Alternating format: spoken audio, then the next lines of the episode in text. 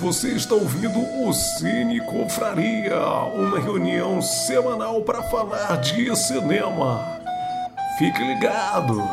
E aí, sejam bem-vindos a mais um Cine Confraria. Bom dia, boa tarde, boa noite.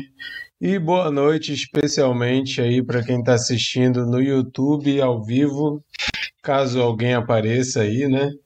Se não, Bom dia, boa tarde, boa noite. Você que está ouvindo isso depois no podcast ou no YouTube. Estamos aqui nessa noite para falar sobre cinema, sobre a vida, sobre os assuntos que forem surgindo, né? Hoje vamos falar do filme chamado Um Dia de Caos, mas antes de falar sobre o filme especificamente, vamos falar um pouco explicar para você que não conhece o que é o Cine Confraria. Nós somos um grupo de amigos que se reúnem toda semana para comentar um filme que todo mundo assistiu. Então, toda semana um de nós escolhe o filme que todo mundo tem que ver para a gente comentar na semana seguinte. Para vocês entenderem, semana passada comentamos o filme é, foi Silêncio dos Inocentes? Foi. Foi né? A minha cabeça já começou ruim hoje. Eu já tô esquecendo das coisas. Foi o Silêncio dos Inocentes. E no final do programa, o Mikael des... de... Eita. O Mikael contou para nós qual filme a gente teria que assistir para comentar hoje. Normalmente acontece às terças, hoje excepcionalmente está acontecendo numa quarta. Mas já fique sabendo que toda terça-feira, se você quiser acompanhar ao vivo o Cine Confraria, toda terça-feira um filme diferente no nosso YouTube. É só procurar lá Cine Confraria. Se quiser facilitar a procura, bota Cine Confraria e o nome de algum filme que a gente já comentou que você vai achar lá no nosso livecast. Então já demos a dica, semana passada foi Silêncio dos Inocentes, mas tem muito filme. A gente está fazendo isso pelo segundo ano seguido, começamos durante a pandemia. E fica aí nosso convite, tem muito filme e é muito diverso, tem desde filmes é, cabeçudos, com discussões filosóficas, a filmes bestas, filmes bobinhos, tem comédia, tem ação, tem, tem ano em Apocalipse. Tem no Apocalipse que eu diria que o gênero é um erro, né? Um, é um problema esse filme, né? Mas vocês podem procurar lá esse filme que a gente comentou também, a gente comenta até Ano em Apocalipse, né? Mas isso é mais ou menos como a gente funciona, então a gente vai comentar aqui hoje o filme Um Dia de Caos e outros assuntos que forem surgindo, e no final a Sheila vai contar pra gente qual que vai ser o filme da rodada, o filme que todos nós vamos ter que ver ou rever, ou se alguém te viu recentemente, não precisa necessariamente rever, né? Mas pra gente comentar na semana que vem, na terça-feira. Então, se você quiser saber, não viu um dia de caos, mas quer saber em primeira mão, ao vivo, qual o filme da rodada, volta aí no finalzinho que a gente vai falar sobre isso. Mas antes de comentar o filme em si, vamos passar aqui para quem está participando hoje, para vocês que não estão assistindo o vídeo, saberem com quem vocês vão estar, com quem nós vamos estar conversando hoje, né? Então, Sheila, dá teu alô aí para a galera. Oi, gente, boa noite. Hoje eu tô em modo econômico de energia, tô numa crise de sinusite chata, tô de mau humor e, e, e, é isso. Vamos lá, vou ouvir mais que falar e tentar segurar meu nariz que tá foda. Programa aí, galera. Obrigada. Beleza. Chico? Eu. Boa noite. Boa noite. I've got So much to say, so much to say, so much to say, so much to say. É isso aí. Beleza. Bernardo. E aí, galera? boa noite, bom dia, boa tarde. É, eu queria saber se vocês acham que o Dave Matthews Band é tipo KLB. Sapatênis. Tem alguma coisa. Existe alguma relação? A gente, a gente- a gente pode, pode tocar nesse assunto aí durante, durante a conversa hoje. Vocês KLB, perceberam, perceberam então já que o Bernardo não gosta da comparação de Dave Matthews Band e KLB, né? E que o Chico Mas- é fã porque ele já Mas, cantou ó, aí a música pra gente. Mas, ó, quem viu. Quem Chico viu. é fã do KLB, né? Quem dois. viu, quem viu o filme até o final, ali crédito, vai entender por que, que ele usou KLB e por que, que ele falou em Vila Mix. É só ver o nickname do, do, do, do cara da legenda. É verdade. Tá tudo explicado. Qual é? Era goiano alguma coisa. Ó, já fica a dica aí, ó. Valorizem o legendeiro paralelo aí da versão pirata. Tivemos aqui já uma menção honrosa ao goiano que fez a legenda de um dia de calma. Valeu, Goiano! Obrigado, goiano. Vai lá, Alguns erros de português, mas foi, tava boa a legenda. Tava bom. Não desmereça aí. Não, então tava boa. Muito boa. Boa Vai noite, pessoal. Sou, sou a Lari. É, não tenho nenhuma frase de efeito, não. É isso aí. Beleza, Mikael. Olá, meus amigos cineconfrades. Já Repararam a expressão a gota d'água? Tava pensando nisso, né? Como um evento, né, que desencadeia é, uma reação. Mas uma gota d'água e, e as outras gotas foram o quê, então? Nada a ver, né? Mas eu fiquei pensando nisso em cinco minutos. Mikael já, já começou filosofando. Tem outra expressão da gota d'água, né? No caso do filme, a gota d'água é mais assim no sentido de, sei lá, acho que do início, de várias gotas, né? Pois E é, quando a gente- exatamente. e quando- e quando a gente fala, essa foi a gota d'água, na verdade, tipo, essa foi a última coisa que faltava pra lascar tudo. Exatamente. E quando a gota d'água é, é dita ter provocado a inundação, ela duvida, né? Hum. Toda gota é igual, toda gota contribui para. O- E aí, você é uma gota? Você é um sapatênis que gosta de Dave Matthews Band? O que é você nesse rolê de hoje que nós vamos conversar? Vamos fazer o E- teste do E BuzzFeed. Lari, quando o Mikael tá falando, tá dando eco aí no teu fone, viu? Bem de levezinho, assim. Sério? Pelo menos quando o Mikael tava falando. Eu- Mas Será que não é do, do Chico? não era o teu. Porque eu tô me ouvindo a minha voz lá no Chico. É, pode ser que o teu microfone esteja captando a caixa de som do Chico.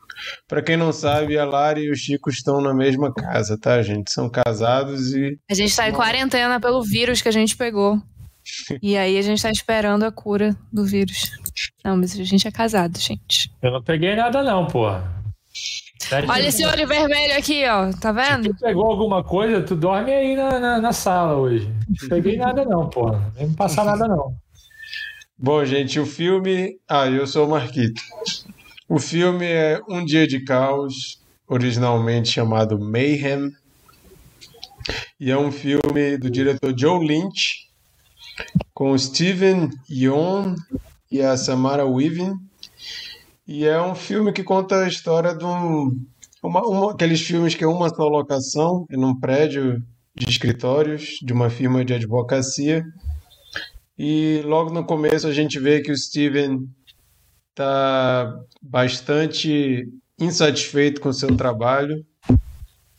E o trabalho dele retratado de uma forma bem caricata. E aquele jogo corporativo, né, de cobra engolindo cobra. E ele fala que começa a contar a história de que um vírus desencadeou ali no prédio e esse vírus ele funciona como ele tira qualquer inibição que você tinha e praticamente tira sua, seus filtros morais. Então, se você é violento, você vai ficar ultra violento. Se você é um cara taradão, você vai ficar mais tarado ainda.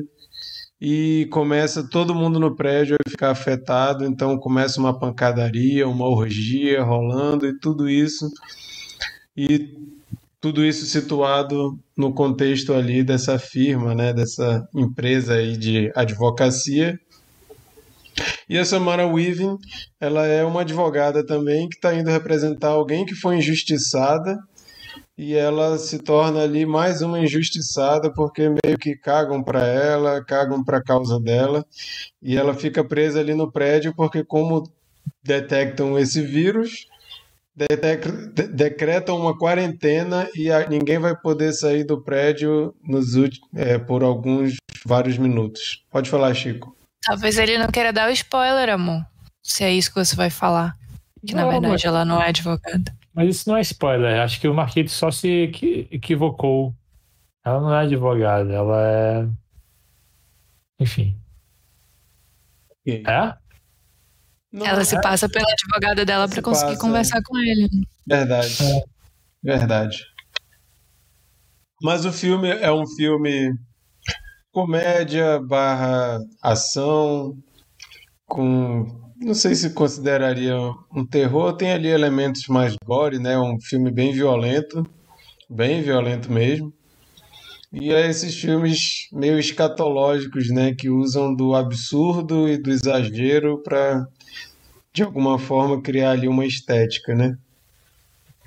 Eu vou começar aí passando pro nosso amigo Chico falar um pouco do, das impressões dele? É... Achei um filme divertido. É um filme para você ver numa uma noite despretensiosa, né? Eu poderia comparar um pouco com ele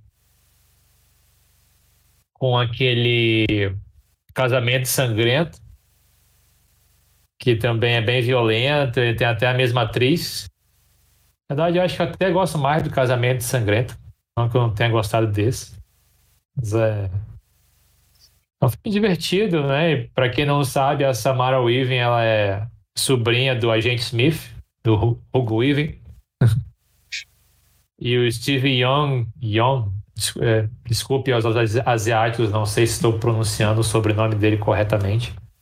Mas ele que faz a voz do Invincible na animação também. É, e eu queria dizer que Dave Matthews Band é uma banda muito boa. Tá?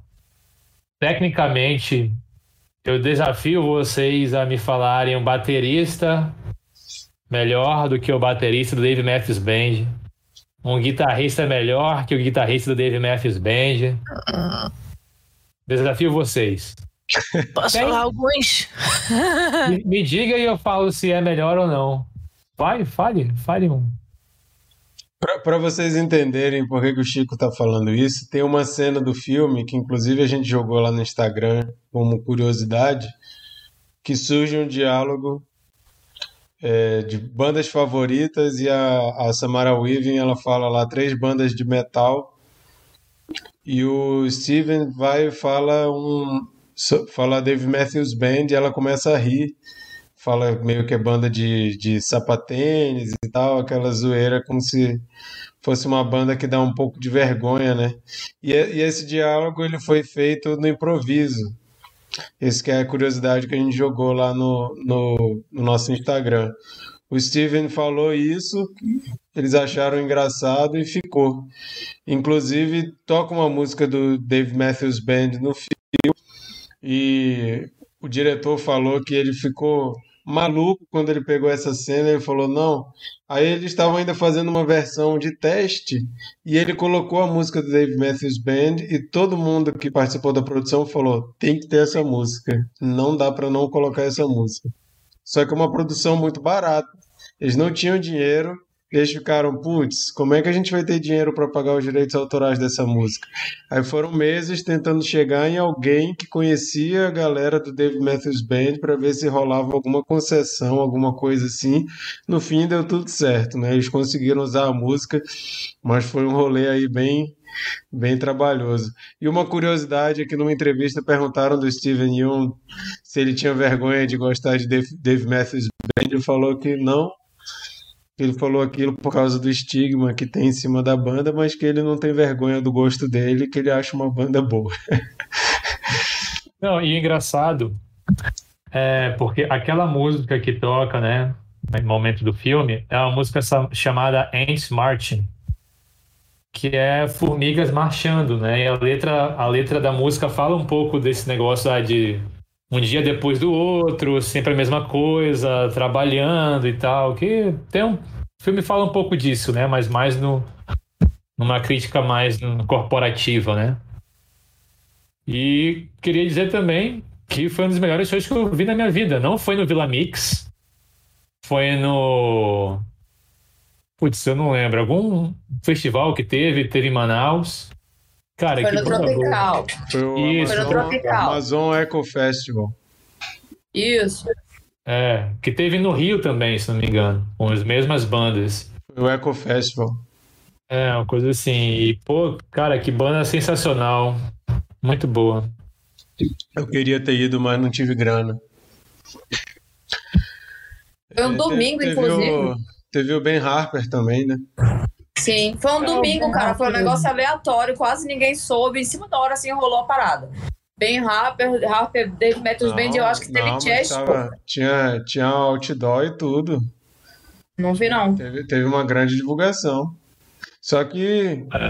eram umas bandas que, que é banda de músico, né? Da mata músico, também. músico que vai assistir. Não é uma banda que tem apelo popular, né? Sim. E eles foram a última banda, e muita gente foi pra ver, sei lá, Vanessa da Mata, até o Ben Harper também, que tava mais estourado naquela época daquela música Acabou, não tem mais jeito. É esse mesmo. Fallen. Pois é. E o Dave Matthews foi a última banda da noite. e Uma galera tinha ido, e, cara, eles agitaram muito mesmo assim e tal. Foi, cara, muito boa a banda. É, Beleza. Mikael. Não, Mikael é o último. Bernardo, falei um pouco. Mas e KLB, Chico? Você, você curte? Cara, se quiser, eu, eu toco uma música KLB pra você. Se você cantar. Ó, aquele episódio que vocês cantaram How Deep Is Your Love ficou bem KLB, inclusive eu comentei isso. Que Vocês cantaram, mas você não cantou, não? esse- eu, eu fingi que cantei. Não, mas esse, vocês podem ver que esse podcast sempre o assunto cai em KLB, vocês já perceberam, né? Lá, É o novo Star Wars. É, então, acho que o Chico ele falou muito bem do filme. É um filme para você assistir numa noite aí despretensiosa. É, eu me diverti assistindo o filme. Gravou tudo aqui? Impressão minha. Tá normal aqui. Não. Normal. Tá normal. Então, é... tá- E aí, gente, tá rolando ou não tá? Não, tá rolando, Tá, vai, ó. continua. Tá, tinha, Tá. tinha travado pra mim aqui. Ó, eu recebi uma mensagem aqui no direct de não sei o quê. O teu áudio tá muito, muito baixo, Marquito. Ah, infelizmente não posso fazer nada. Desculpa aí. Nossa, medição, vamos ver qual é. É, na hora E comunica por desenhos, cara. aumentem, aumentem um pouquinho o som. Vai lá, Bernardo. Pois é, como eu estava falando, o Chico é, é, resumiu bem. Ele falou que é um filme para você assistir numa noite despretensiosa e eu concordo com ele, cara. Eu me diverti assistindo o filme. Ah, não é um filme que. Ah, nossa, que empolgação. Eu curti, eu acho que eu, que eu, eu curti o fato de ele ser. Ele é, ele é meio que uma fábula, né? É, que, que brinca muito com essa, com essa, com essa coisa corporativa. É, e, é, e, e eu, eu achei a premissa muito bacana, assim, né? Você você é, é, é gera algo que tira todo esse senso de, de moral, de, de, é, é, de, dentro de um mundo corporativo e vamos ver o que acontece. e aí chega aos extremos, né? Tem muita coisa bizarra acontecendo lá. Mas é, engraçado como ele trabalha com estereótipos. Então, assim, quem, traba quem já teve a oportunidade de trabalhar em empresas que têm esse, esse, essa, é, esse, esses elementos assim, você enxerga algumas pessoas assim, e é engraçado. Você já viu isso. o Burnoutinho, o Instagram do Burnoutinho? Não, não vi. Ele é um cérebrozinho que fala da, da galera do burnout. Eu, eu tu falou aí de, de identificar com personagens do trabalho. Eu lembrei muito do Instagram do Burnoutinho. Ah, trabalhe muito e no final só consiga, sei lá, mais trabalho no final de semana e zero reconhecimento. Uhum. vou, vou dar uma olhada nisso. Mas é isso, cara. Não tem, não, pra, pra falar a verdade, não tem muito o que falar, não. É um filme que eu, que eu assisti assim, despretensiosamente. Chegou um momento do filme que, que é, eu acho que talvez ele extrapola um pouquinho os limites da, da, da do, do absurdo, assim.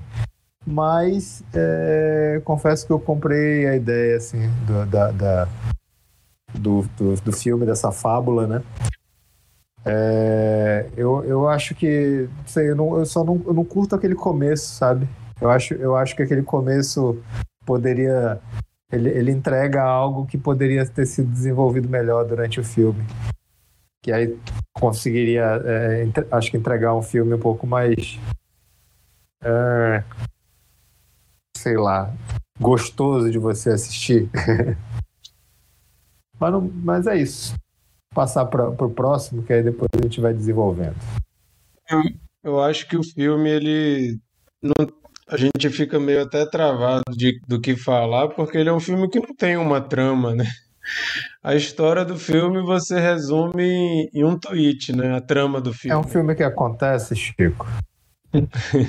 não, não. Mas, mas ele é um filme que poderia ser um curta, né? Porque você tem um monte de, de enrolação, mas ele não tem assim uma história que você, ah, eu preciso contar essa história, eu preciso. Ali, se você tirar, eu acho que metade dele, você perderia algumas cenas legais, mas em questão de trama, em questão de, de enredo do filme, você não perde nada, porque não tem. E assim, é.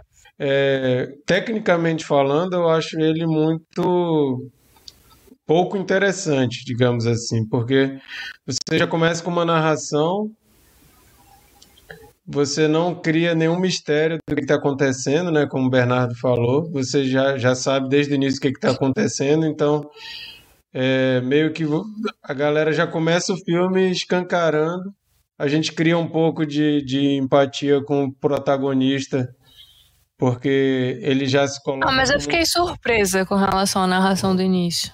E depois eu falo. É, porque assim, eu, eu lembro muito de um filme com Nicolas Cage, que eu acho muito legal, o Nicolas Cage e a Selma Blair. Chama Mom and Dad, Papai e Mamãe. Que é, um, é uma história parecida, entre aspas, assim. Simplesmente acontece alguma coisa que ninguém tenta explicar, como esse filme tenta explicar, a célula, não sei o que, blá, Esse Mom and Dad não tenta explicar nada. A trama é o seguinte: de repente, numa cidade, todos os pais resolvem assassinar seus filhos. E o filme todo são as crianças e os adolescentes fugindo dos pais. E é muito divertido, assim, não tenta explicar em momento algum, são só essas cenas, né? E aí a gente acompanha o Nicolas Cage e a Selma Blair, que tem duas, duas filhas, e as filhas tentando fugir deles dois, tentando matar elas o tempo todo no filme. Aí eu acho que, assim, histórias muito absurdas como essa não precisa tanto de uma, um voice-over explicando o que está acontecendo que a gente iria entender, né? Que simplesmente é um surto e tá tudo aquilo. Aí tem toda aquela preocupação de fazer tipo um CDC para estar tá explicando que é uma epidemia e que vão ter que fazer uma quarentena e tal. Eu acho que isso é mais um, um, um indício de que era um curta e que eles precisaram colocar coisas ali para preencher uma hora e meia, né? Então acho que vou até falar para vocês que esse filme eu vi há um tempo atrás já. Quando o Mikael falou, até falei, ah, eu já vi. É, esse filme tem de 2017, né? A primeira vez que eu vi, eu, de, eu, vou até rever minha nota. Depois eu falo qual que era, mas eu dei uma nota. Fala logo aqui. Eu dei nota 5 para esse filme a primeira vez que eu vi. E vendo de novo, eu pensei assim, ah, acho que eu não tava na vibe, agora que eu já, já entrei mais no espírito aí do filme, eu não, não, não preciso ser tão rigoroso com ele. Mas assim... Cinco e meio agora, né? Mas assim, ele diverte por causa dos absurdos, mas não é um, um, um filme que nem por questão de estilo, inclusive questões técnicas tem umas horas que até me irritam um pouco, por exemplo, a cena que eles vão confrontar aquela chefa dele, que é escrota, e tem um monte de gente protegendo ela. Aí ele pede para ela botar uma música. Começa a tocar uma música do Faith No More, Motherfucker, que eu adoro. Get the motherfucker on the phone, on the phone. Eu fiquei, pô, massa, quando eu fui ouvir a primeira vez, ele deu play, eu, que massa, vai ser assim, né? porrada tocando Faith No More. E a música fica bem baixinho, cara. Não dá nem pra ouvir a música. Me incomoda assim, real também. Que isso, cara. Aumenta essa música, pelo amor de Deus. A música é legal. Dá... Pra que, que bota a música então, se vai ser só ela no volume mínimo e barulho de, de pancada. Ainda mais né? ficou aquele, aquele suspense, tipo, ah, vai colocar uma música, vai vir um, uma música estourada e. É, e ela ainda e fala, não, né? Não Tomara que não seja KLB, ela ainda fala. Não vai botar KLB aí. Aí bota o Faith No More, eu fiquei, pô, que massa. Aí não dá pra ouvir a música. Eu fiquei, cara, que desperdício. Vocês pagaram os direitos dessa música e não dá pra ouvir ela, pô. Então, assim, tecnicamente tem algumas coisas que me incomodam. Mas assim, vendo sem muito rigor, assim, sem querer esperar algo legal, algo. Diverte. Tem umas cenas legais. Eu acho muito legal o Steven e a Samara no filme. Eu acho que o Steven ele se entrega bastante ali pro papel. A Samara tem um jeito engraçado.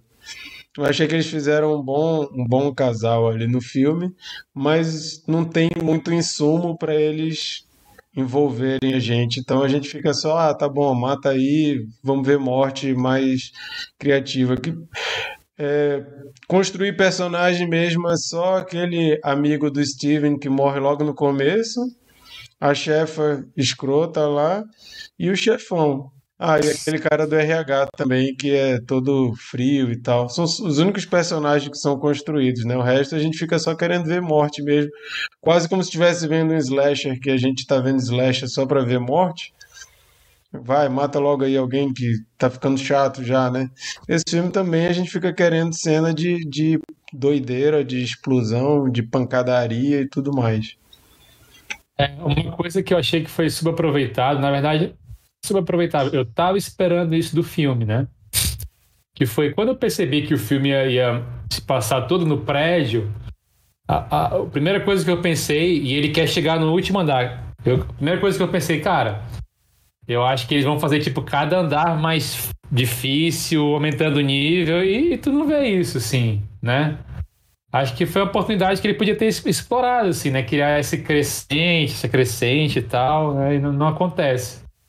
É, já, já, que a história já é absurda mesmo, né? Abraça o absurdo e faz um lance tipo Snowpiercer, né? Que cada vagão é um, é uma, é um estilo, né? Bota junto assim uma galera parecida, né? Esse lance do prédio em quarentena me lembrou Hack. Só que, claro, o é. Hack é muito, é muito mais bem desenvolvido ali, a história é muito mais interessante, né? É, até o, tem um filme de luta também, que é, que é assim, que o cara vai subindo um prédio e cada andar ele tem que derrotar alguém. Não The tô Raid. lembrando do filme, eu vi isso The tempo. Raid? Acho que é. O The mas Raid, o, Mas o, o Chico mencionou aí o Casamento Sangrento, né? Ready or Not. Eu acho Ready or Not muito mais bem resolvido que esse filme. Acho assim que tanto de história quanto de cenas eu acho muito mais muito mais legal do que do que esse filme. Apesar de que não estou querendo dizer que esse filme é sei lá, descartável. Não, assim, se você tiver no espírito, ele te diverte também. É... Ari. É... Ah, então. Nossa, eu tô me ouvindo lá no, no computador do Chico. O, o, a parte que eu fiquei impressionada. Impressionada não, que me. Como é que eu posso dizer? Impressionada muito forte. Surpreendeu. Surpreendeu, é. Com relação à narração do início, eu achei que ia ficar muito filme de zumbi, assim, por conta do vírus e tudo. Que. E por conta deles responderem aos instintos, né? Eu achei que ia ficar muito filme de zumbi. E não. É, eu, eu tenho um ranço com filme de zumbi. Muito difícil eu gostar de filme de zumbi. Então eu já comecei a, a ficar preocupada. Vixe, não vou gostar desse filme. Mas não, achei bem, bem tranquilo, assim, porque você consegue ver as nuances, assim, da, da pessoa que realmente tem aquela, aquela tendência a ter aquele certo tipo de comportamento e tudo. E pessoas que são ok, elas conseguem até ter um, ser relativamente normais na, na, naquele clima de caos, né? É, tirando o fato de você assassinar muitas pessoas. E de fato é um passatempo, assim, é um filme bem divertido e a gente assistiu é, de um jeito bem despretensioso, como o filme pede. A gente comeu hambúrguer, pizza e cheetos, até porque tá frio e aí a gente consegue, acaba se permitindo fazer essas coisas. É, e gostei muito do ritmo, é, como que ele balança a comédia com a ação. É, eu gostei dessa história de ficar subindo os andares, né? Ficou meio gamificado, assim, apesar de que só foram dois andares. E, e uma curiosidade que eu tinha lido, que eu não sei se essas curiosidades não são verificadas, né? Mas eu li uma curiosidade que o casal que aparece transando lá no meio do caos, eles estão transando de verdade, porque eles são namorados. Fiquei um pouco chocada com isso.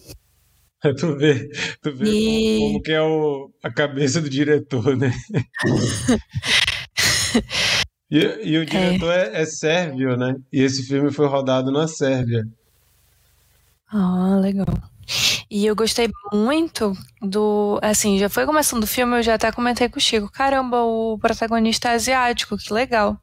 Aí a gente tem o fato do diretor ser serve talvez seja um, um, indicador contrário disso, que a gente tem tanta, tanto exemplo de whitewashing né, no, no cinema norte-americano, que a gente nunca espera ver um protagonista.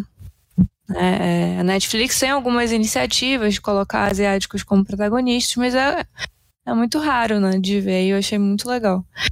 É, a Samara Weaving às vezes rouba a cena, mas às vezes a, a interpretação dela é meio ruim.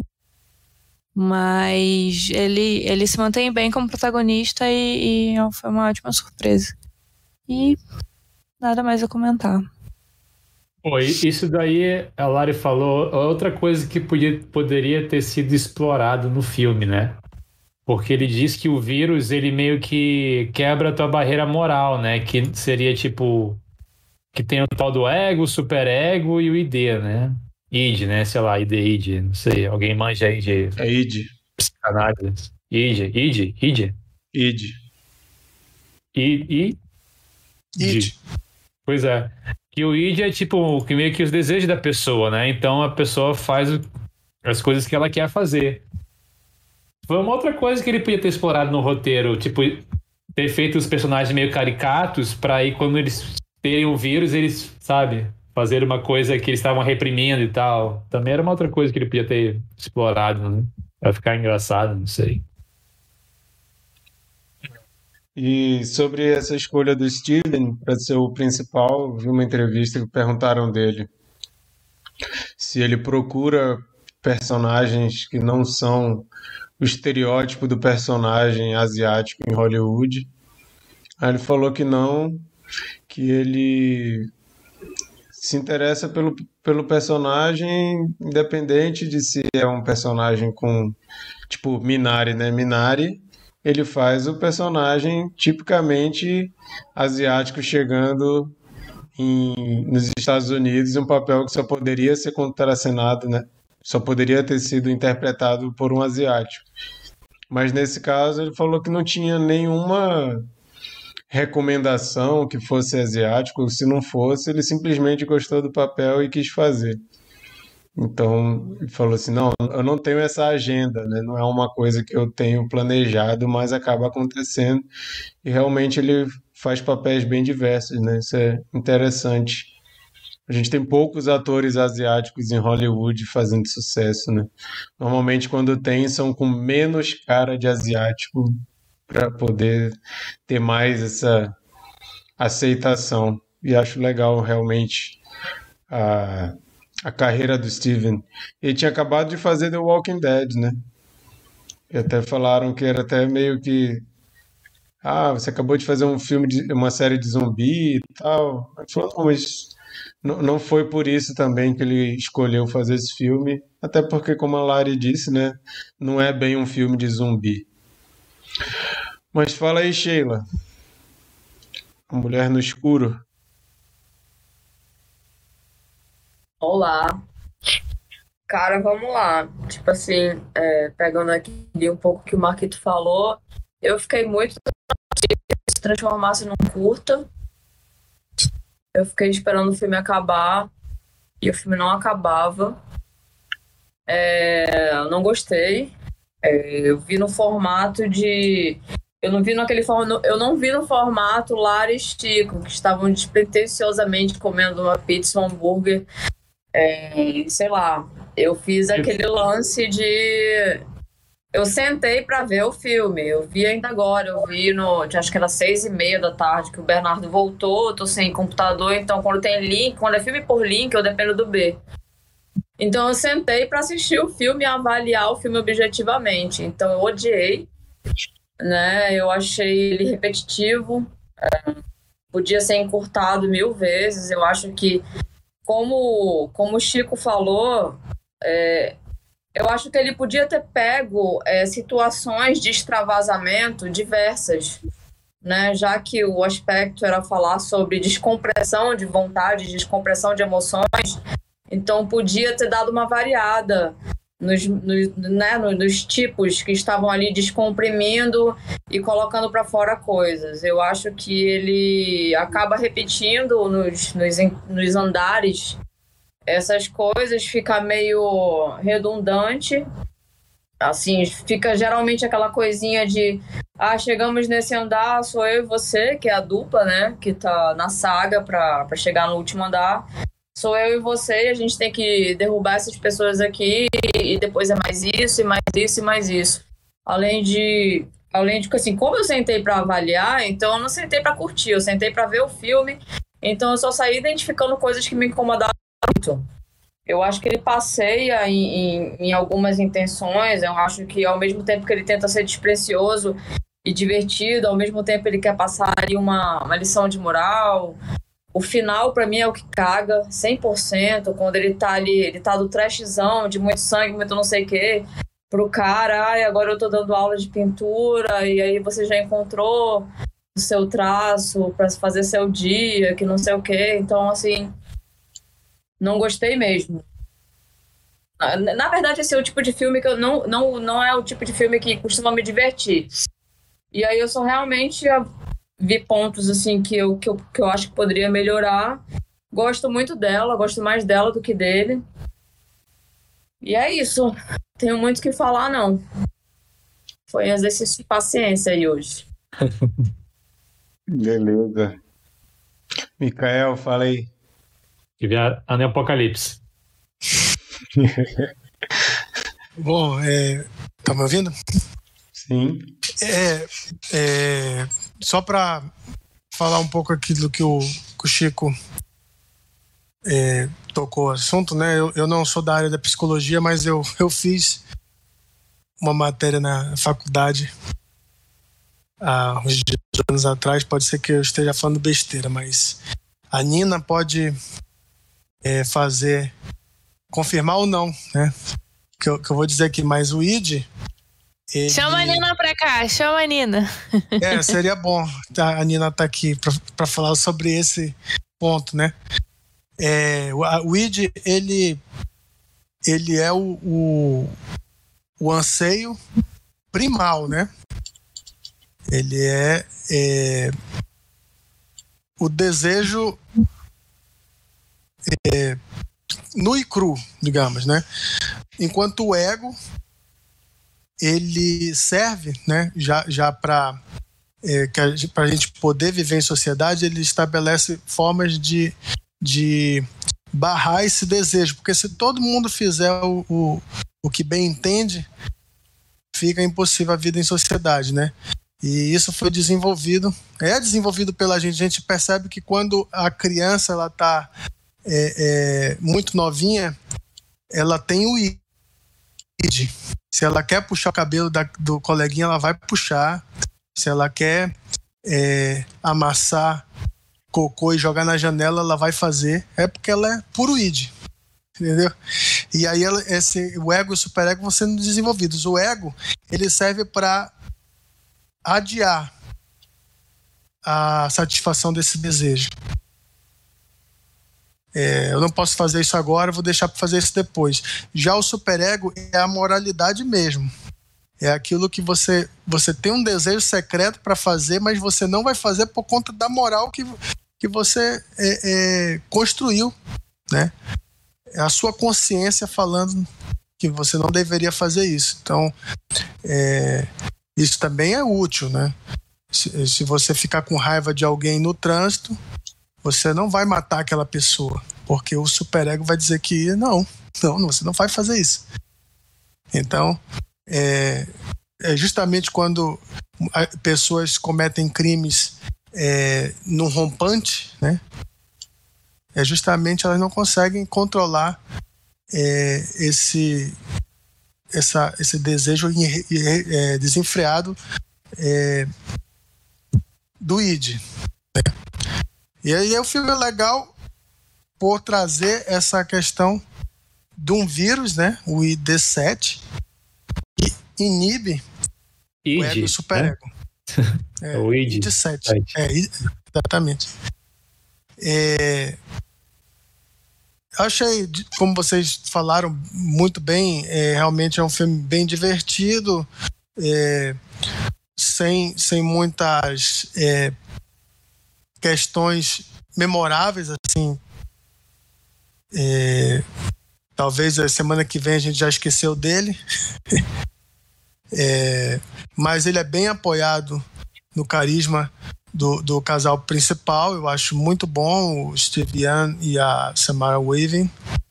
É, é, é, o que talvez é o ponto é que, que faz a gente se importar com, com o filme porque se for só um monte de personagem dando vazão a esses impulsos, é, não não teríamos muito interesse, né? Mas a gente quer que ele, eles cumpram é, é, as missões deles, né? A gente quer ver é, eles confrontando, né? O, o... Eu fiquei torcendo para eles se pegarem, às vezes eles paravam e ficavam se olhando. Ei, vamos se Pois é, né? até, casal, até, que demorou, até que demorou, já que eles estavam no id, né? Demorou um pouco para chegar essa parte. É... O, o Thiago é, Fontes. Comédia... O Thiago Fontes está comentando aqui que o episódio de hoje é sobre id. Não gosto de terror com palhaço.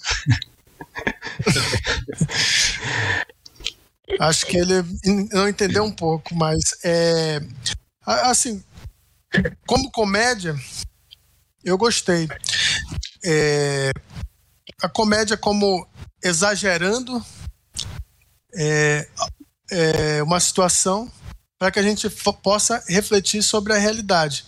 E é essa isso, realidade. Isso aí é. Isso aí eu ah. acho que é o. Eu acho que isso aí é o. A, a, a melhor sacada do filme, assim, né? Porque você vai falar de falta de moral, falta de filtros num ambiente onde isso é super normal. E né? de ódio. Inclusive... E de ódio. Eu, eu, eu, eu, vejo a gente vivendo uma, uma era de ódio. É, e, e, é o que aflora. Caso, é o que aflora. Nesse, nesse caso não é só o ódio, né? Porque a galera taradona só queria se pegar mesmo ali no meio do. do não, mas ele não dá muita reunião. ênfase nisso. É, mas é, são os instintos, né? Então, assim, é. como ele mostra, muita gente ali do, do, do escritório já eram amorais antes de vírus, né? Como a chefa dele. Dá para ver que o, o, o vírus só fez potencializar as traições lá dentro e tudo mais. E pessoas que pareciam ser tudo centrada, né? Era tudo mascarado, como um amigo dele lá, que era super zen, depois ele fala que odeia tudo aquilo, né? Então, é, esse ambiente corporativo, inclusive tem pessoas Sim. especializadas em, em, em sociopatia, psicopatia, quer dizer, Pessoas que estudam psicopatia dizem que o lugar onde mais tem psicopatas é em ambientes corporativos, né? Só que nem todo psicopata mata. Mas a psicopatia, ela está presente em. Teve até uma vez eu vi alguém falar que grandes nomes aí, grandes CEOs de super empresas gigantescas, se você for olhar, são psicopatas. Então ele leva a discussão para um negócio que eu achei, isso eu achei, acho legal desse filme, né? Pegar Dos um bilionários, eu acho que tem uma grande é, tendência. O Jeff Bezos é psicopata, não é, é impossível não ser. Mas, Jeff Bezos, se você estiver vendo a gente aqui, a gente pode conversar acordo legal para todas as partes. E se você estiver uma... vendo Jeff Bezos, para todo mundo. Tenta adiantar aí meus filtros da Aeropress que eu comprei, porque eu tô ficando sem. E eu não consigo viver sem minha Aeropress, cara. Não consigo. Eu gosto do café, ficar muito bom. Aí ele vai ter que escravizar mais algumas pessoas para melhorar o... a entrega rápida da Amazon. Ele compra correio, não sei. Pesou, pesou o rolê agora, esse papo. Continua, Mikael. Sim, o, o ambiente corporativo, é, é, como o Marquito disse, ele é um ambiente onde é, existe muita da hierarquia através do abuso, né? A noção de, de empatia, de inteligência emocional é mais, é mais ou menos uma coisa recente. É, é, era normalizado isso no ambiente, assim, ambientes tóxicos que, que, de pessoas que, que gostavam de humilhar os outros para mostrar quem é que manda. E, e, e, pessoas que tinham esse tipo de comportamento eram vistas como pessoas é, é, é que mostravam o seu poder, que mostravam a, a sua força, né? E, e em muitos lugares se dizia, olha, para você crescer aqui você tem que você tem que pisar no, no, seu colega.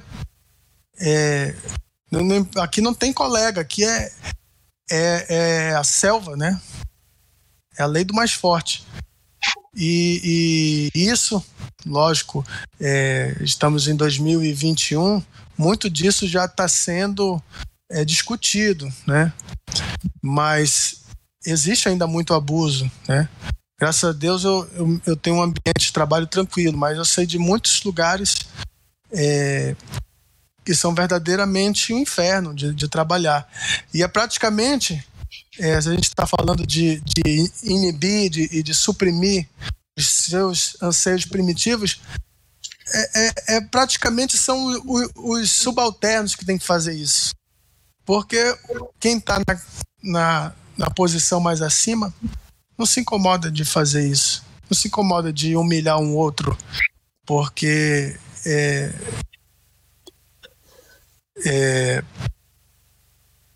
sabe que, que não vai dar em nada, né? Que, que e, e, quer reafirmar essa hierarquia através disso, né?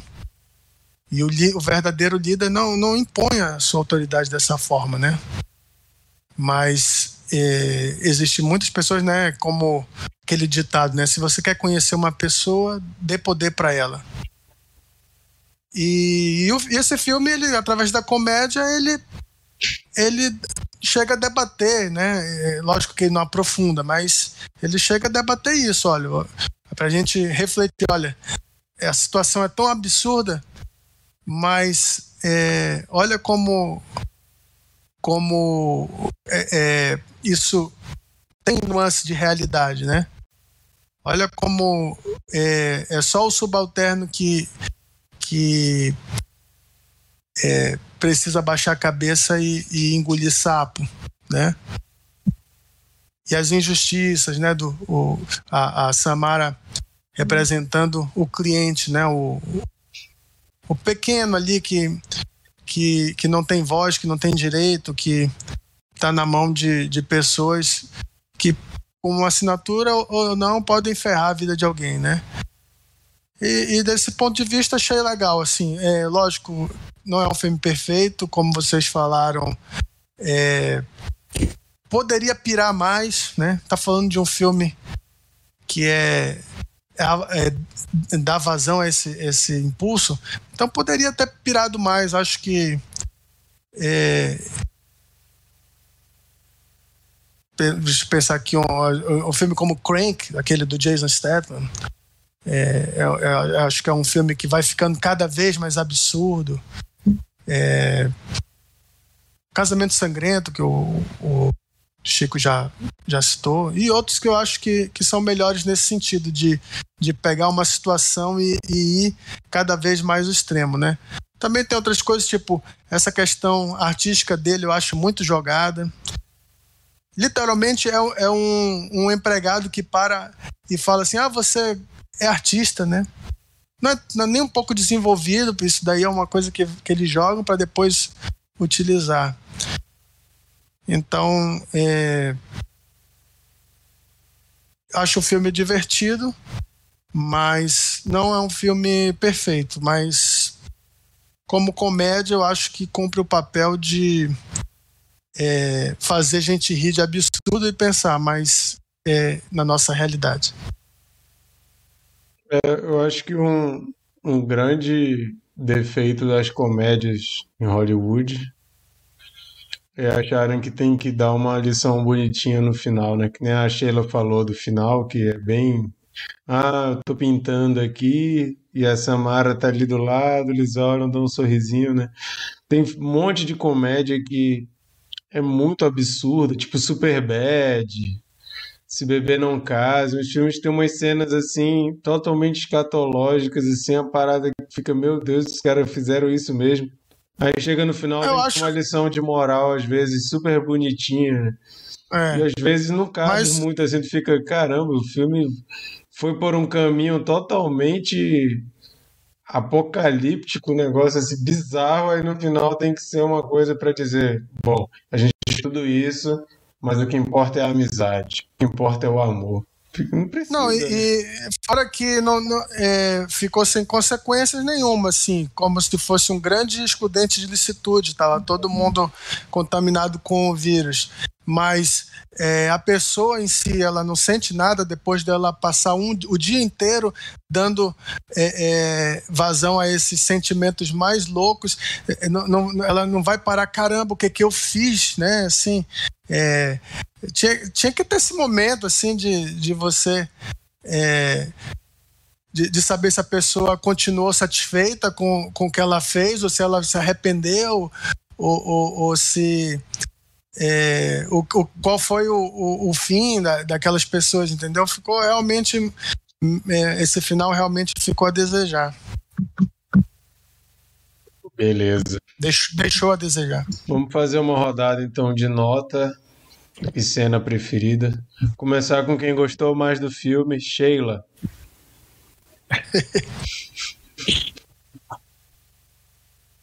Oi, galera. Cena preferida, Sheila. Deixa eu ajeitar meu nariz aqui que tá foda. Então, cara, minha nota é 4. E é isso mesmo, 4. E eu vou usar a piada que o meu amigo tem me sugerido já algumas edições, mas eu nunca tive coragem de usar, mas hoje eu vou usar, porque eu tô ousada, tô de mau humor.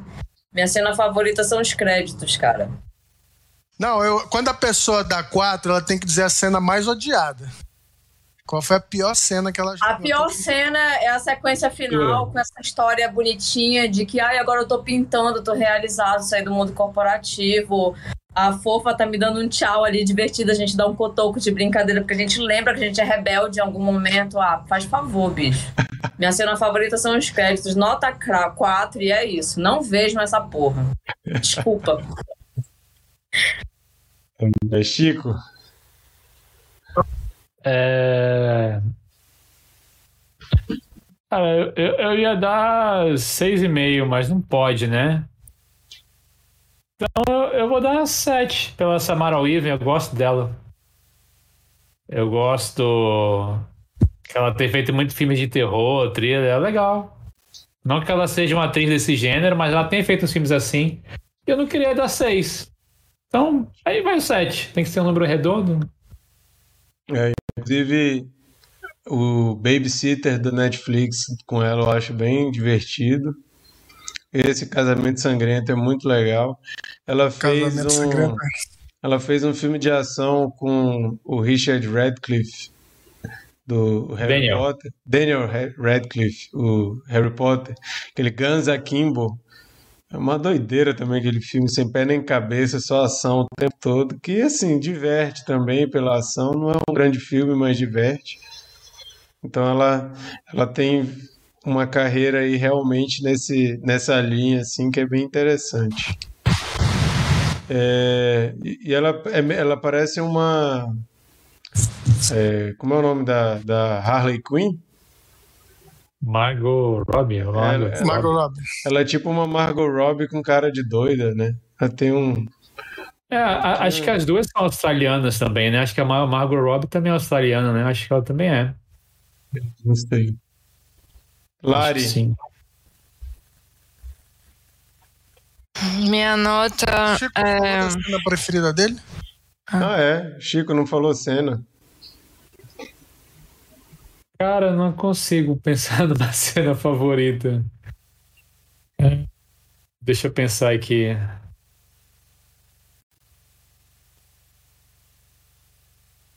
Ah, não sei. é, A cena que ele dá o soco, eu achei que foi, foi uma cena legal, que o cara cai ali. Acho que foi uma cena. Você nessa. Quando ele, quando ele dá um soco no chefe, que ele cai, Ah, Cai naquele vão no meio da. vão. Eu, eu achei que, sei lá, foi, foi legal, assim, tipo, não, não ficou tão. Ficou bem feito, eu achei a cena. Ele virando e caindo e tal. Acho que filmaram legal aquela cena, não sei. Não ficou muito artificial. Não sei, o que eu lembro. Vai lá, Lari. Minha nota é 6, eu acho. Não, é 6. Talvez 5. Não, é 6. É 6. E. indo com a vibe certa, com um monte de porcaria e tal, acho que, acho que dá pra dar 6.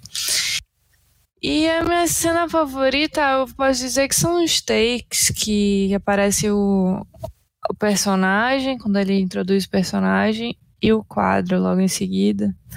Achei legal, principalmente aquele cara lá, quando vai dar a demissão pra ele, né? Ele, aquela bengala dele meio como se ele fosse a morte. Achei. Acho legal. É, dá um, um, um freeze na cena, aí mostra o quadro daquela cena. É isso. Beleza. Eu, a primeira, como eu já falei, a primeira vez que eu vi, eu dei nota 5, mas eu aumento para 6, minha nota. Que um Meu Deus, minha nota foi igual a do Marquito. Um filme que, vendo com, a, com o clima certo, até que dá para divertir. E a minha cena preferida, eu vou dizer que é a primeira vez quando eles vão confrontar o cara do RH, que eles apanham pra caramba, né? Eles ficam tudo lascados já, de cara já ficam tudo lascado. O menino com a mão furada, a menina le- leva um couro também, todos eles apanham muito, né? Aí já eu acho legal que já mostra que nesse filme faz sentido, né? Eles apanharem, eles não são lutadores, eles não são bom de briga, são pessoas normais, então faz sentido eles apanharem pra caramba. Eles podem até se ter se dado bem no final, mas até chegar lá eles apanham muito e ficam muito quebrados. Eu gostei daquela primeira, aquele primeiro confronto que dá o tom pro resto dos confrontos, né? É isso. Bernardo.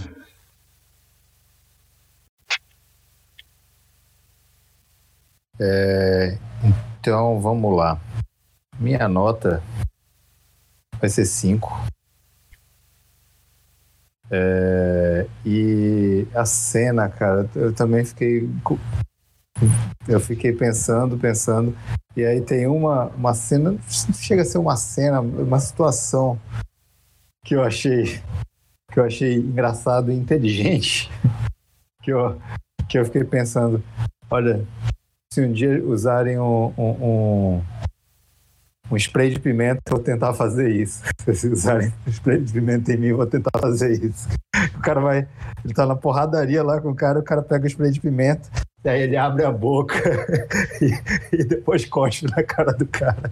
Aí ele, aí ele sai correndo para beber água depois. Enfim, é. foi, uma, foi uma situação curiosa que eu achei engraçada.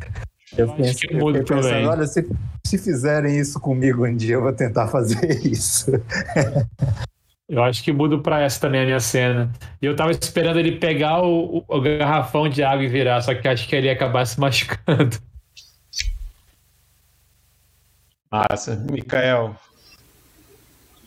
A minha cena preferida também é essa. Também é, é, é já, já tinha pensado nessa.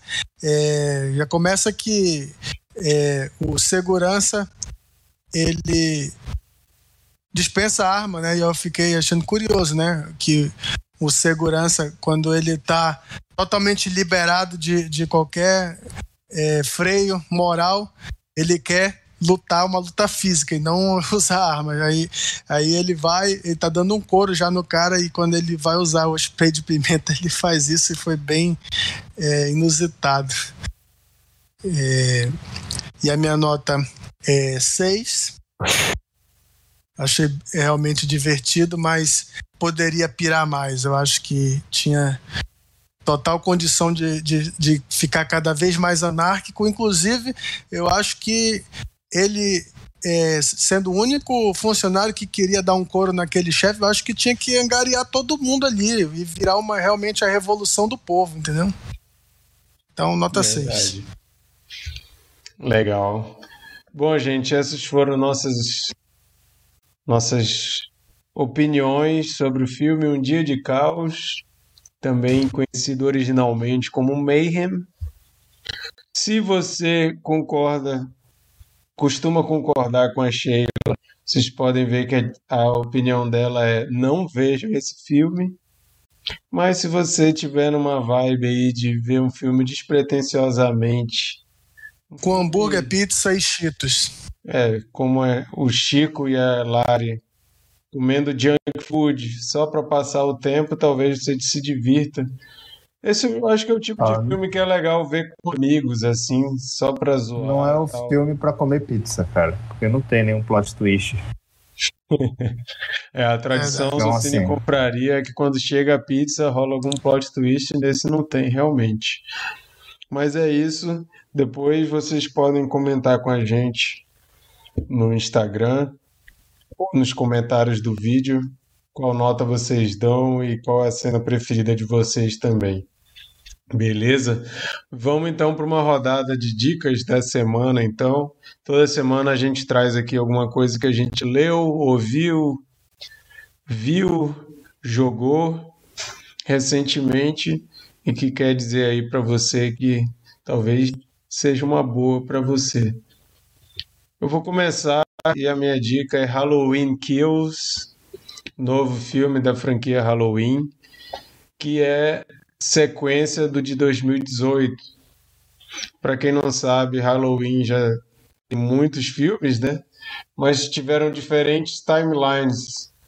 O primeiro filme e o segundo filme são meio que sequência realmente, tipo, o segundo filme começa onde acaba o primeiro.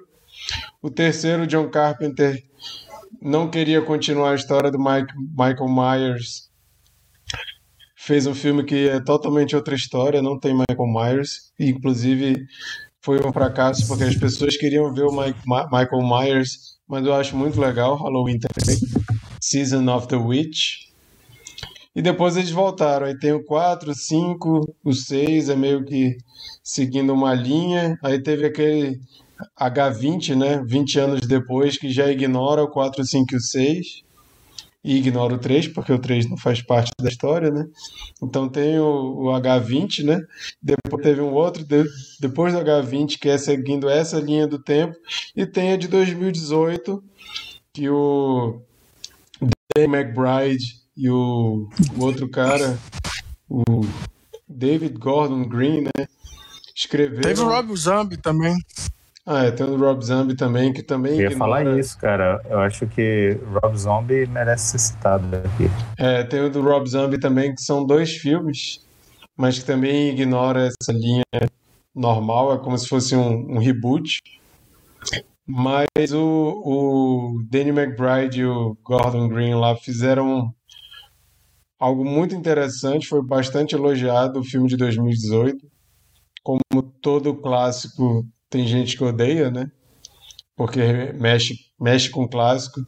Mas teve em 2018, teve o agora que foi adiado por causa da pandemia, já era para ter sido a estreia antes, e vai ter ano que vem o terceiro que vai fechar essa trilogia nova. E o Halloween Kills eu achei bem legal. Ele tem muita coisa para quem gosta muito da franquia. Inclusive, tem gente dizendo que só diverte quem gosta da franquia. Mas é assim: é o filme de todos os, Halloween, é o que tem o body count mais alto, então é bem violento. Mais violento que o de 2018, tem mais mortes. O, o Michael Myers está brutal pra caramba. E eu gostei, acho legal essa, essa coisa que eles revisitam o primeiro filme. Então, além da Laurie Strode feito pela pela Jamie Lee Curtis. Caramba, bicho, deu um branco aqui. Pela Jamie Lee Curtis.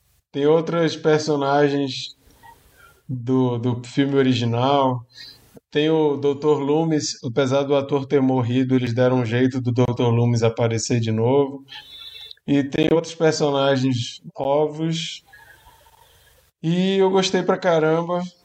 Se você gosta de 2000, do de 2018, talvez você vá gostar desse, mas eu sei que tem gente que gosta do de 2018 e não gostou desse.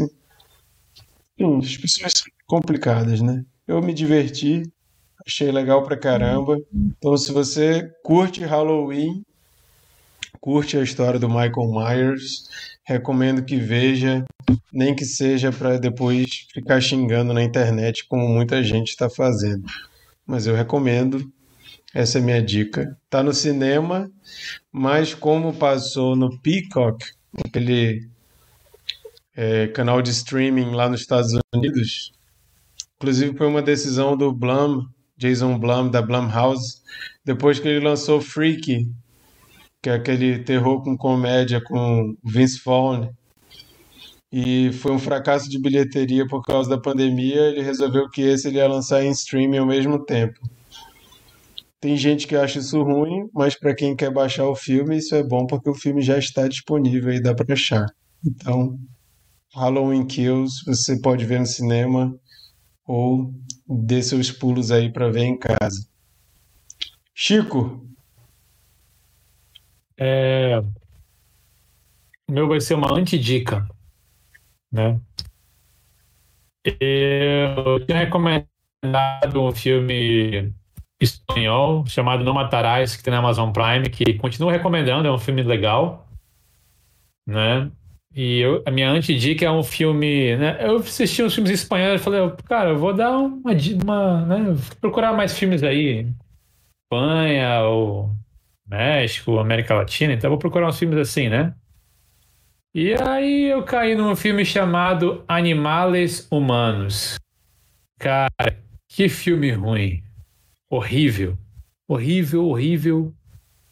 Cara, Ano e Apocalipse é um, é um clássico comparado a esse filme, cara. Mas se você tem curiosidade, tem lá na Amazon Prime. vá atrás, depois venha me xingar. Ou Agradecer. concordar comigo. Não precisa xingar. Tô falando que é ruim, você quer ver mesmo assim? Vá por sua própria conta e risco. Né? Maravilha. Sheila. Oi, eu comecei a ver, já tô gostando muito, vou recomendar. Terceira temporada de You. É uma série que tem muita gente que gosta, muita gente que odeia. Mas agora na terceira temporada ela tem um crescimento muito, muito bom sobre o personagem. É uma, ela traz uma abordagem, de certa forma, humorada sobre um cara que tem. Ou, não sei se exatamente se ele é um psicopata, um sociopata, mas ele tem problemas em stalkear e ter pessoas como foco de entrar na vida delas, assim. Então, essa terceira temporada ele cresce muito, ele tá com um humor ainda mais ácido. E uma das vítimas dele assumiu um papel que ela sai da vítima e passa a ser uma pessoa com uma personalidade tão controversa quanto a dele. Então tá bastante interessante. Quem gostou das primeiras duas temporadas, vale a pena ver a terceira, que tá muito boa. E é isso. E o tá no ar já no Netflix. Olha, eu tô insegura se assistiu ou não, mas depois dessa indicação. Tá bem legal, tá, bem divertido. Será, será esse, que ainda, esse caldo ainda rende? Rende, rende. A terceira temporada tá, tá divertida. Ele tá, ele tá num espectro um pouco diferente do que ele tá confortável em ficar. Ele tá mais pra vítima acho, mesmo. Eu acho essa série uma vibe um pouco Dexter, assim. acho Dexter melhor, mas eu acho Yu uma, uma série um pouco essa vibe meio Dexter e tal. Que, que vai ter né, uma continuação aí. Cara, tem um, tem um lance, eu não vi Dexter. Tem um lance muito met, metalinguagem, ele tem a quebra da quarta parede, mas a, a caracterização dele, né, do, do dele com, tipo, um problema gravíssimo, né, de sociopatia, enfim, não sei qual é o nome certo, mas é, tem uma abordagem humorada. É, não é exatamente tão inteligente em algumas soluções, mas, mas é como entre, entretenimento é um ótimo entretenimento. Recomendo. É, eu assisti a segunda, eu gostei. Assisti um pouco da primeira também. Cara, a terceira tá boa, vai, pode ir, na fé. E se quiser ver o Dexter, vê até a quarta temporada. A quarta é o áudio, depois. depois... Pode deixar. E vai voltar. vai, Miguel. Eu fui assistir o novo filme do 007, Sem Tempo para Morrer. É muito bom. Tem, muito, tem gente que não gosta né, de filme do 007, mas eu gosto bastante. E a experiência é, é complementada com um documentário de média-metragem que está disponível no Telecine, que chama Being James Bond, que é, retrata a, a, toda, todos os filmes do, do, Daniel Craig. Eu não sei qual a posição de vocês, mas para mim o Daniel Craig se tornou o melhor 007 é, de todos.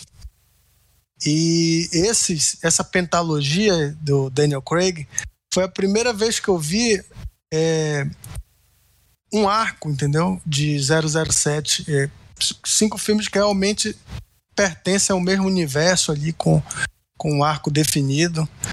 É, e, e, trazendo uma humanização para o personagem bem legal. Eu não sei para onde eles vão levar agora o 017, já que o Daniel Craig já é, pulou, né? Não vai mais voltar a interpretar James Bond. Acho bem. Acho, acho que ele não queria estar no, na posição deles. Saber o que fazer agora com, com porque para mim realmente foi o ápice. Tem e várias... fechou muito bem o filme. Tem muita especulação, né? Do que vai acontecer.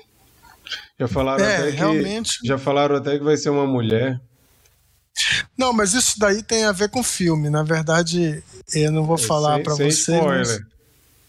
Eu não vou falar para vocês, mas isso daí é, alguém pegou uma coisa do filme, entendeu errado e deu como notícia.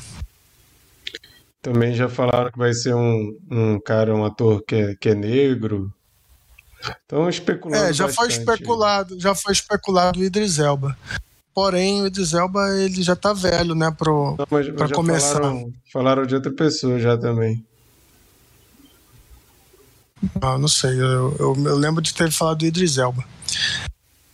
Mas vamos ver para onde eles vão levar o 007, que depois dessa pentalogia é, não tem como voltar. Não, não tem como voltar a ser o, o que era o Pierce Brosnan, por exemplo, entendeu? Aqueles filmes do Pierce Brosnan. Pelo menos na minha opinião, né? Como as coisas são cíclicas, né? De repente volta. Volta a, a, a, a fazer mais esse estilo. Aham. É, beleza. Lari, eu gostaria de falar que a melhor série atualmente no ar voltou. Terceira temporada de Succession foi o maior, a maior estreia desde a, do início da, da HBO Max, a maior audiência. E tô empolgadíssima porque eu tô amando demais essa série. É a melhor série que eu assisti esse ano. Achei que você ia falar de Casamento e... às Cegas. Não? não, não, isso daí não é uma dica, não. Isso aí é. Entrei nesse loop, não sei por que fui entrar e agora preciso saber do final e é uma perda de tempo. Não. Vamos falar de coisa boa. Olha, a americana é legal, hein? Casamento cegas. É, temporada americana é legal. Hum. Assistam The Circle também, The Circle é bacana. The Circle é muito divertido. Mas Succession. Vamos falar da.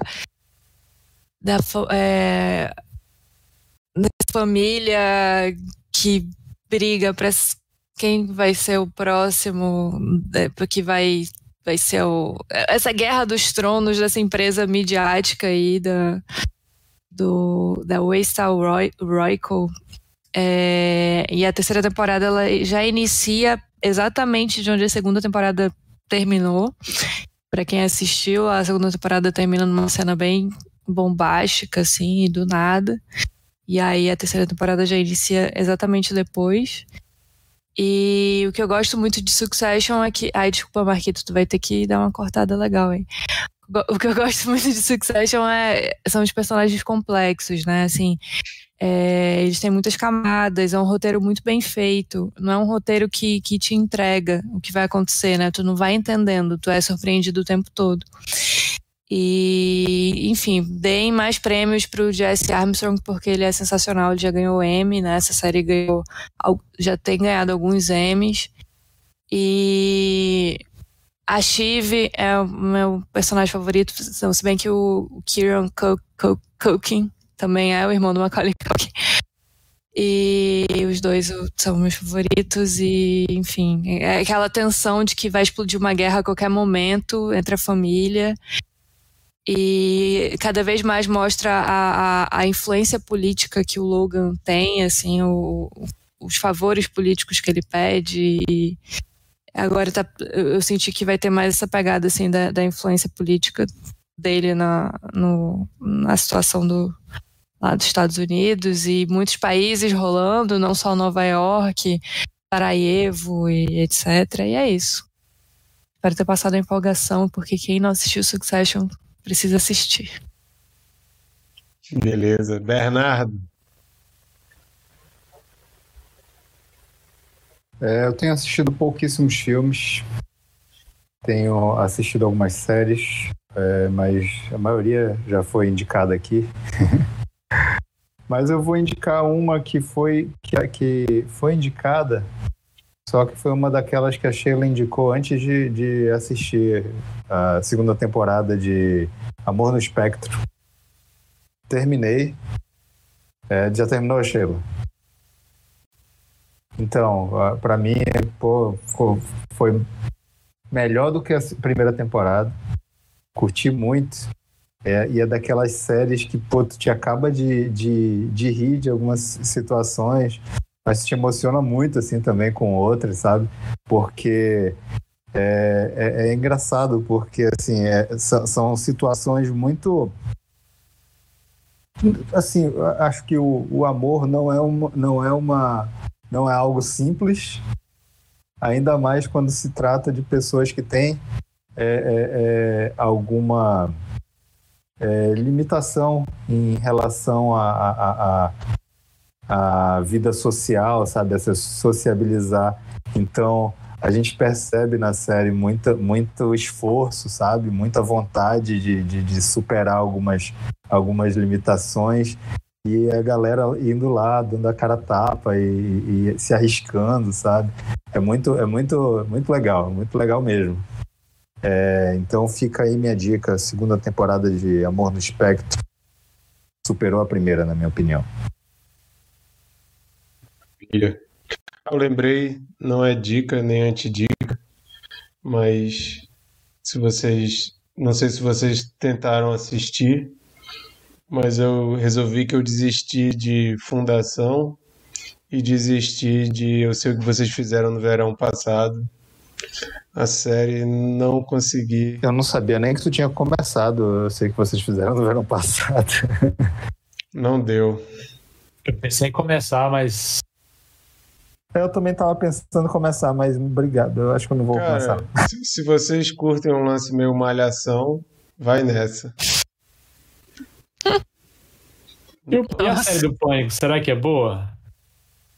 Não sei. Tem umas, sei lá, quantas temporadas, acho que é na Netflix. Nunca vi. É, não sei. Mas é isso, vamos saber agora qual que é o filme da rodada, qual filme a gente tem que assistir ou reassistir para comentar semana que vem. Sheila. Eu creio que vai ser um filme para reassistir, acho que a maioria aqui. E aí a gente vai fechar o mês de Halloween com um filme de Halloween. Os cachorros estão latindo aqui. A gente vai rever Beetlejuice, ou Os Fantasmas se Divertem. É um filme divertido, interessante, criativo. Vamos relembrar aí. Vai ser bem legal. Ó, minha blusa. Já tá até com a blusa aí, né? Já, já prevejo que pessoas aqui vão tentar fazer a cena do eu me. E já rolou gol, porque tá todo mundo gritando. Prevejo que muita gente vai ter a mesma cena preferida. Aí já Eu acho. para deixar avisado, esse filme tem na HBO Max, viu? Então tá Ó, facinho aí pra achar. Marquito, eu acho que esse, se você quiser, dá para convidar o Seabra ou então o Zé. Acho que eles vão curtir, viu? Beleza. Posso Tá? Tu que, tá? tu que tem um contato aí, pode chamar. Beleza. É isso então, gente. Esse foi o nosso Cine Confraria de hoje. Assistam Um Dia de Caos para poder falar para Sheila que vocês adoraram esse filme. Bebê lindo. Para quem não entendeu, o bebê lindo, ela não tá falando comigo, tá, gente? Ela tá falando pro gatinho que a Sheila tá segurando.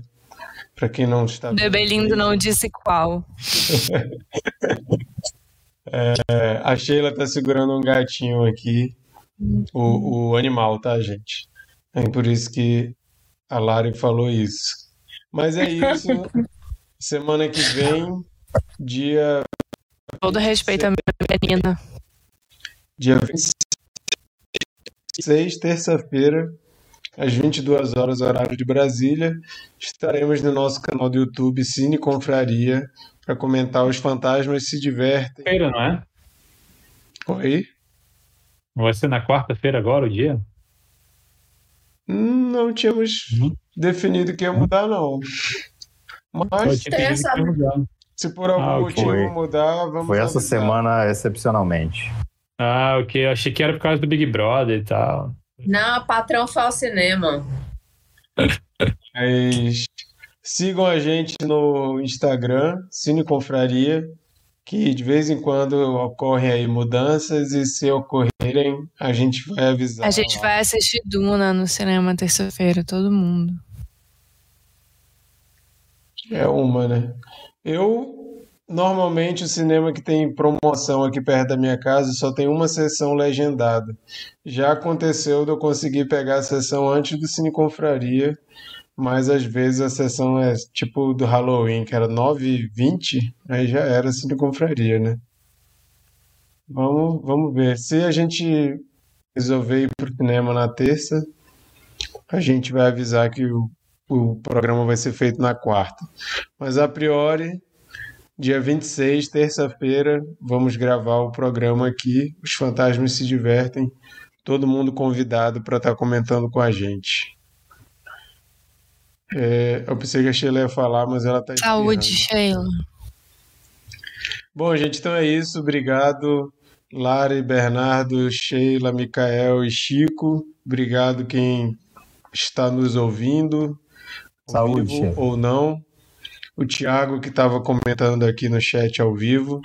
Obrigado todo mundo e a gente se vê semana que vem. Falou. Tchau, Tchau gente. Falou, Bom gente. friozinho para quem tá no friozinho. Um calorzinho. Tchau, Tomou um calor para quem tá no inferno. Tchau, pessoal.